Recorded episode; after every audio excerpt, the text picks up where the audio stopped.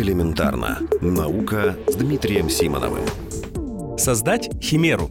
У нее голова льва, туловище козы и хвост змеи. В греческой мифологии такое существо называется химерой. В реальном мире химеры тоже бывают. Именно таким словом биологи называют организм, состоящий из клеток с разными генами.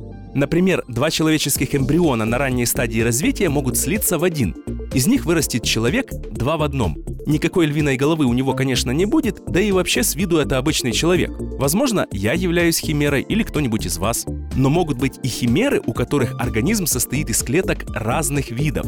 Они, правда, появляются на свет в результате специальных экспериментов. О них и поговорим. В одном из недавних исследований ученым удалось вырастить крысу с поджелудочной железой мыши. Говоря простыми словами, у крысиных эмбрионов отключили гены, отвечающие за формирование этого органа. Потом в них имплантировали стволовые клетки мышей. В итоге поджелудочная железа мыши выросла в крысином теле. А что, если нечто похожее сделать с человеческими клетками?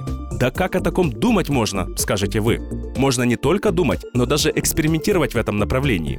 Совсем недавно в журнале Cell, то есть клетка, были опубликованы результаты работы группы ученых, которым удалось вырастить эмбрионы свиньи с клетками человека. После четырех недель развитие эмбриона останавливали, при этом человеческие клетки не формировали никакого отдельного органа, а находились в самых разных местах организма. Но зачем проводить такие сомнительные с этической точки зрения эксперименты?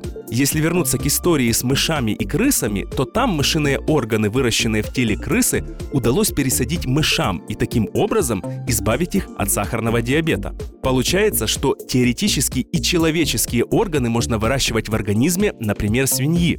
Даже первый эксперимент показал, что решить эту задачу будет очень непросто. Но если получится, это спасет многие тысячи человеческих жизней.